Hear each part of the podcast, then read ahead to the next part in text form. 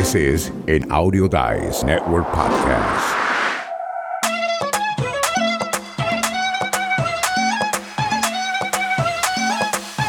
Hoy vamos a estar hablando sobre este tema de cómo se hace esto de la producción y grabar un podcast. O sea, detrás de bastidores, en la cocina, eh, le, le echamos una pizca de sal o una taza de azúcar. De eso vamos a estar hablando hoy con el host de este show, Diego Murcia. ¿Cómo estás, Diego? Bienvenido.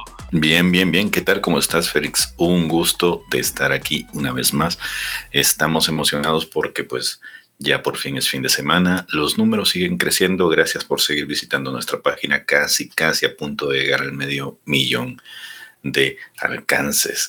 ¿Qué significa esto? Pues que mucha gente nos está buscando, mucha gente nos está descargando y está consumiendo el contenido. Y eso es algo que nosotros agradecemos. Los números, como Diego acaba de decir, son impresionante. Eh, créame que yo he tenido podcast y he tenido uno por 13 años y una vez tuve unos 40 mil downloads mensuales y nunca he tenido ese éxito y me gustaría volver a tener ese éxito de 30 mil, 40 mil downloads mensuales, pero ya estamos alcanzando los 7,700 downloads mensuales y este, y este mes vamos en pos a romper eso. Así que es importante para nosotros que nos encuentren a través de escuela del podcast.com, YouTube y en todas esas redes sociales donde nos pueden conseguir. Pero lo importante es cómo hacemos la producción y la edición. O sea, ¿con qué se come esto, Diego? Gotta show some love. Sí, bueno, lo que ustedes ven acá a veces es un poco trabajoso porque la verdad requiere mucho tiempo, de mucha preparación y hay que andar corriendo para poder mostrarlo, para que ustedes lo puedan ver y que salga con la menor cantidad de errores posibles. Esto es lo que sucede cuando se va en vivo, cuando tienes muchas cosas que manejar al mismo tiempo. ¿Qué es lo que necesitas para poder hacer eso? Bueno, vamos a hablar acerca de los software que ustedes pueden utilizar, primero para poder grabar este audio y este video, y luego vamos a hablar acerca de qué pueden hacer con eso una vez que lo tengan ya listo. Félix, por ejemplo, puedes hablarnos un poco acerca de qué es el software que podríamos utilizar para poder grabar este audio. Software es esa cosa que se encuentra dentro del Internet. O sea, no es parte de un disco, no es parte de nuestro disco duro, no es parte del ecosistema de su computadora. Esto viene de afuera y usted puede utilizar software de afuera y hay software que, usted puede instalar en su computadora también, que valga la redundancia ahí. Pero estamos básicamente hablando de cosas que podemos usar online. Y la primera de eso es y la gratis y yo creo que es la mejor porque es lo que no es, no es shareware, hay otra palabra donde no tan solo se comparte, pero se desarrolla por el público en general. Open source. Muchas gracias, Diego. Open source. La magia de esto es Audacity, que es open source, lo que quiere decir que es gratis, que no se va a desaparecer, número dos, y que va a seguir mejorando a medida que va pasando el tiempo. Ellos tuvieron un update no hace mucho y todavía estoy teniendo un problemita con el tracker, ¿no? Yo pongo el track y no, no encuentro cómo.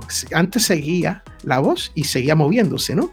Hoy en día no me hace eso. si alguien sabe cómo hacer eso, escríbame, porque eso es nuevo. Esto, eso es de hace un par de días y estoy tratando de descifrarlo para poder hacerle un tutorial para el resto de la fanaticada. Audacity es uno de estos que hay que tener, mire, lo, lo que uno tiene que aprender con estos softwares, cada pedacito de software. Uh, Apple tiene su propio GarageBand es el que se llama GarageBand de Apple, que es gratis. Si usted es una de esas personas que le gusta usar los ecosistemas de iTunes y Apple, eh, eh, GarageBand es gratis. Y hay una particularidad cuando se viene a cómo comenzarlo. O sea, lo abres, entonces hay una cierta manera. Usted puede importar el audio y, y se abre solo. esto quiere decir que cuando usted dice import, usted abre el software le das import, usted busca en su computadora o en su cloud ese file que tú quieres subir, lo sometes y él se abre solito y ahora lo puedes trabajar. Ese es el import. La otra manera que se puede hacer es que ese es open y es abrir, que es diferente de import. Cuando tú le das open, vas a comenzar algo nuevo y en ese nuevo haces el mismo proceso y te va a dar automáticamente te sale la cajita donde están todos tus files. Tú escoges el file, le das al file y él simplemente abre en el file. Pero muchas personas no llegan a ese punto porque no saben qué hacer y nunca producen nada. Eso es la manera de entrar. Esa es la pizca de sal que estamos hablando cuando se viene a eso. Para la salida, ¿quieres explicar la salida? Antes quiero, quiero acotar una cosita que estás mencionando y es porque estos locos están hablando de cómo se entra con los archivos al programa. Una cosa que ustedes tienen que tener presentes es que cada programa tiene un formato al cual es responsivo. Es decir, aunque eh, tenemos MP3 o WAVE o WAP, como se llama en inglés, estos archivos no siempre son compatibles con todos los programas. Por ejemplo, en Audacity uno puede tener un archivo MP3 o un archivo WAP y perfectamente lo puede abrir lo puede exportar, siempre y cuando este programa ya esté seteado, es decir, que ya tenga los plugins que le permiten jalar ese archivo original hacia el sistema donde van a trabajar. No es lo mismo, por ejemplo, abrir un archivo de iTunes que su extensión es OGG o ACC, si mal no recuerdo, porque entonces no lo vas a poder abrir en Audacity. Si no tenés puesto ese plugin, no vas a poder convertir ese archivo en un material trabajable y editable, que significa que lo puedes cortar, lo puedes pegar, lo puedes unir, lo puedes, eh, le puedes subir el volumen, le puedes bajar. ¿Por qué? Porque cada sistema, así como cada compañía, ha desarrollado su propia forma de hacer las cosas. Y por eso cada programa que hay ahorita liberado por el mundo tiene su formato con el que trabaja. GarageBand trabaja con formatos que están siendo desarrollados para iPhone, para iPads y no para otro tipo de, eh, ¿qué? ¿cómo se le llamaban a estos em, aparatos MP3 players, por ejemplo, que era el nombre con el que se le conocían? Entonces cada uno de esos trabaja así. Ahora, con la salida es lo mismo tienes que exportar hacia una cosa que sea universal para que la mayoría de lugares donde lo vayas a sacar sea capaz de reconocer esa música, ese audio que vas a generar al final. La gran mayoría, de nuevo, suele utilizar MP3 o WAV, pero también hay que saber que en algún momento vas a necesitar convertir ese audio a otro formato porque puede ser que haya un lugar donde lo necesites subir que no te lo va a permitir subirlo como tal. Sí, y lo que Diego está hablando aquí es simplemente esto. Cuando usted termina de hacer su podcast, ¿ok? Desde grabarlo y ya lo has editado y lo vas a exportar, lo vas a sacar para poder subirlo al hosting de tu podcast, para poder subirlo allá, para que después esté disponible en iTunes, Google Play, Spotify usted lo tiene que sacar en un formato en específico. Hay algunos hosting nuevos que te permiten, hoy en día están cambiando y te permiten un poquito más, pero básicamente lo que hay que hacer es exportarlo como MP3. Y lo que Diego acaba de hablar es de, preproducción. Cuando usted baje el software y baje el firmware de lo que vayas a usar, ya sea Audacity, ya sea uno pago, sea el que sea, usted tiene que asegurarse que los formatos que están utilizando sean compatibles. Dicen manzana con manzana, ¿no? Pues en este caso, Apple con Apple. O sea, lo que Apple utilice, si lo vas a hacer en GarageBand, utilízalo de esa manera.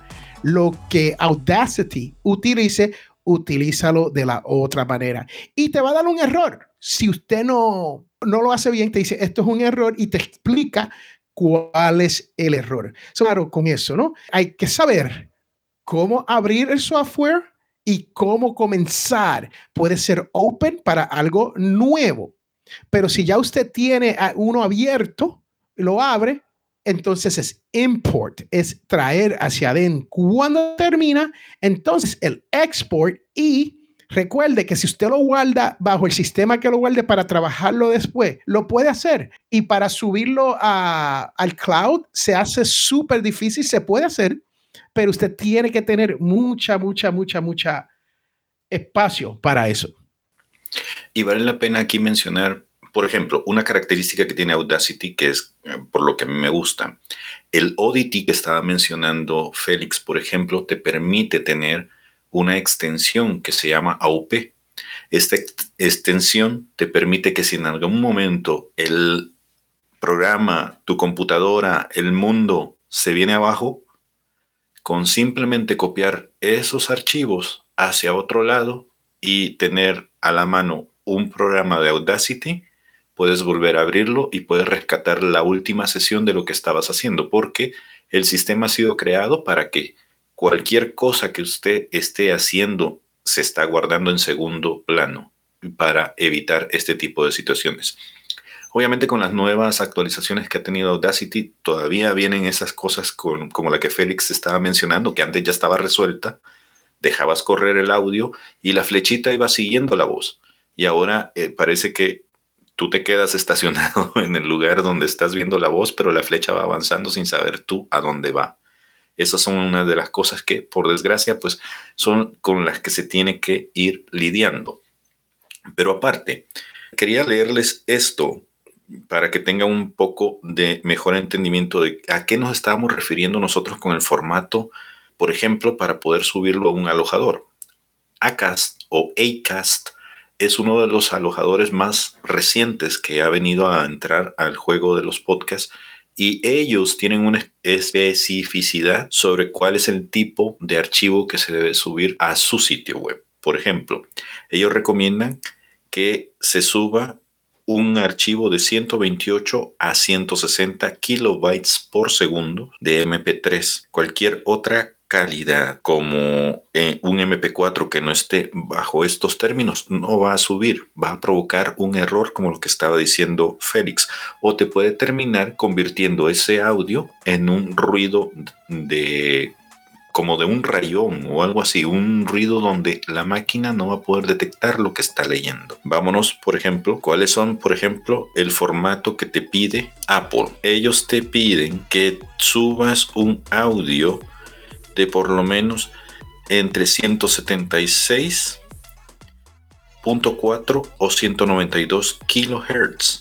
con una resolución de menos 24 bits. Si esto es guau, pero es distinto si por ejemplo lo quieres subir como MP3 que son 44.1 o 48 Hz, kilohertz entre 96 y 128 kilobytes por segundo. La cosa cambia si quieres someter por ejemplo uno que sea estéreo, que en algún momento ya hemos explicado por qué un audio puede ser estéreo o puede ser mono. Por lo general nosotros cuando estamos trabajando en las estaciones nos gusta trabajar con audios en mono. Hay una razón práctica que ya hemos explicado, pero en algún momento si quieren podemos volver a hacer un episodio sobre esto. El MP3 en estéreo, en lugar de ser de 96 a 128 kilobytes, tiene que ser de 128 a 256 kilobytes. Esto es solo con Apple, que estoy viendo tiene por lo menos cuatro formatos diferentes para cuatro tipos diferentes de audios. Bueno, si ustedes miran a Diego Murcia, le voy a dar una miradita de cerca. Mírame, Diego. Ahí lo que ustedes están viendo es la cara de lo que nosotros llamamos un estofón.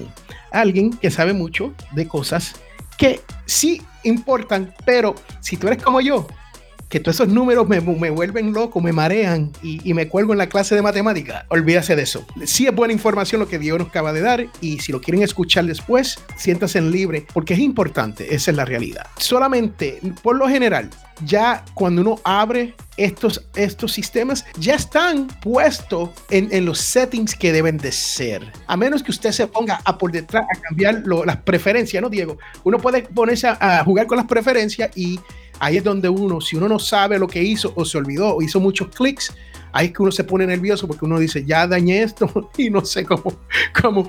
Mi sugerencia, si usted es como yo, que le gusta someter el dedo a todo y, y bregar con todo y cambiar todo a ver qué hace y se pierde, pues mire, le dan lo nuevo y comienza otra vez. Y le digo esto porque es la realidad, no somos, no todos somos técnicos y no somos tan inteligentes como el señor Diego Murcia. Y me gustaría hablar unos minutitos, Diego, sobre el tema este de no tan solo la edición, pero la grabación. Y es importante la grabación porque usted puede grabar en estos softwares. En Audacity, usted puede grabar en GarageBand, usted puede hacer todo eso y le, sale muy bien. El sonido es excelente, los presets ya están y todo eso. Pero lo importante de esto es si usted no tiene nada de eso y usted solamente quiere grabar en su computadora, hay que hablar un poquito de equipo y no es mencionar micrófono ni nada de eso, pero lo recomendable, si usted tiene un micrófono que se conecta directo a su computadora, lo recomendable para nosotros es que usted se busque una caja interfaz, una caja entre el micrófono y tu computadora. ¿Por qué? Eso tiene lo que se llama en inglés preamps. Y estos preamps te ayudan con la voz. Aquí Diego, enseña el tuyo, Diego, a ver si lo puede levantar un poco más. Ahí Diego tiene una interfaz y esa interfaz, los tres botones, te dan cosas como esto. Y This is an Audio Dice Network podcast. Y podemos meterle muchas otras cosas más. Pero te mejora y te ayuda con el tono de tu voz. Yo no tengo voz de radio, ni cara para televisión, pero sí tengo cara para podcasting y voz para podcasting, porque no importa, esa es la realidad. Después que tú estés dando tu mensaje y lo estés dando bien, eso es lo que importa, que usted esté o entreteniendo, educando, haciendo reír y a veces asustando y que lloren de vez en cuando. Está muy bien. Bueno, sí, las formas de grabar son importantes porque uno pensaría que con todo esto que se está viendo, ¿no? Que todo el mundo tiene un podcast ahora. A mí me asusta porque a veces dicen eh, en videos que he visto recientemente, ¿no? Formas baratas de poder hacer tu estudio de podcast y te empiezan a sacar luces de estas que utilizan para poder firmar videos de música, te empiezan a sacar micrófonos de 200 o 300 dólares, no sé, un montón de cosas. Cuando yo comencé a hacer mi primer podcast que se llamaba El Escribidor, lo hacía utilizando un teléfono de estos, un iPhone. Y bien dicen que más sabe el diablo por viejo que por diablo, porque el mundo del podcasting, al menos hasta antes de la pandemia, estaba lleno de mucha gente bien guerrillera, me gusta decir a mí, porque hay mucha gente que no tenía cabinas de sonido preparadas para hacer esto y utilizaba sillas con almohadas a los lados para poder simular una caja acústica que le permitiera tener un sonido bien chévere o a veces los veías escondidos en los closets, que es una de las bromas que siempre estamos haciendo aquí. Aquí no hay nadie que salga del closet. Aquí, cuando estás haciendo podcasting, muchos entran al closet, porque es lo que conviene, estar rodeado de ropa para poder tener el mejor sonido posible. ¿Qué más trucos hemos visto que los podcasters guerrilleros han utilizado para poder hacer esto que ahora estamos haciendo nosotros aquí con toda esta tecnología, Félix? Lo otro es grabar localmente en su computadora. Su computadora siempre, todas las computadoras traen una manera de usted poder grabar audio y lo puede hacer e, e, en la computadora sin ningún software, ya lo trae, ya lo tiene, ¿no? Y lo otro es utilizar una grabadora digital. Muchas personas no quieren utilizar la grabadora digital, pero hay grabadoras digitales como Diego, tú tienes una de, de Zoom, ¿no? ¿Cuál es la tuya de Zoom? La P4. La P4, P-Track 4. Exactamente esa. Que, que eso te permite, y de hecho Zoom tiene una gran variedad de, Em, grabadoras que te permite hacerte portátil. Es decir, hay una grabadora muy pequeñita que tiene el tamaño de esto, un poquitín más gorda, que la puedes andar de arriba para abajo y el sonido y la claridad es buenísimo. Obviamente eso eleva un poquitín el precio del juego, pues, pero no es tan caro como los micrófonos estos. Y Diego, yo te digo, yo compré el Zoom 1, el Zoom One, que es una es así pequeño, graba y tú le puedes conectar otro micrófono externo, pero te graba muy bien. Y lo compré en segunda, porque recuerdo que fui y lo compré. Hay un sitio aquí en el estado de Alabama donde las maletas que se pierden en Atlanta, Georgia, llegan y cosas buenísimas a medio precio y menos. Y yo recuerdo haber comprado el Zoom One por menos de unos 50 dólares, si no, si no mal recuerdo.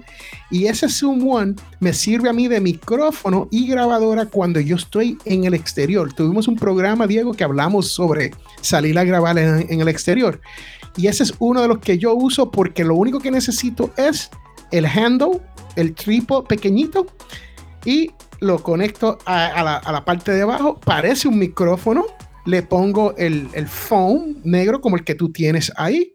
Lo pongo a grabar y cuando yo hablo, yo me lo acerco a mi boca, le hago la pregunta al, quien estoy entrevistando y Diego habla. Está todo en, en un solo track, esa es la realidad, porque está todo en un solo track, pero es una manera portátil de tu poder utilizar una grabadora que también es micrófono, todo en uno. Y Zoom hace, creo que ahora se llama, no sé cómo se llama, pero hace una versión de eso. Y nueva, creo que valen unos 100 dólares como mucho, como mucho, nuevos, ¿no? La, yo tengo una que era plástica y todo el mundo se quejaba porque esto es plástico, esto no va a durar, qué sé yo, qué. Yo la tengo hace más, no sé cuántos años, más de, bueno, más de 15 años, porque lo compré antes de comenzar a podcasting porque no sabía que yo iba a entrar al mundo del podcast. Esa es otra alternativa, grabar con una grabadora digital y hacerlo mano a mano. Yo recuerdo que, Diego, que yo ni, ni sabía cómo traer un entrevistado por teléfono y yo ponía el teléfono en contra, en contra de la grabadora para que se escuchara bien y tienen que ir a Potencial Millonario, episodio 1, 2, 3, 4, 20, 100, y van a escuchar lo horrible que se escuchaba. Pero yo era podcaster. Yo era podcaster. So, esto es lo que estamos hablando. No es tan difícil, no hay que ser tan técnico. Como dijo Chris Casostomo en su libro, Start Ugly, empiece feito.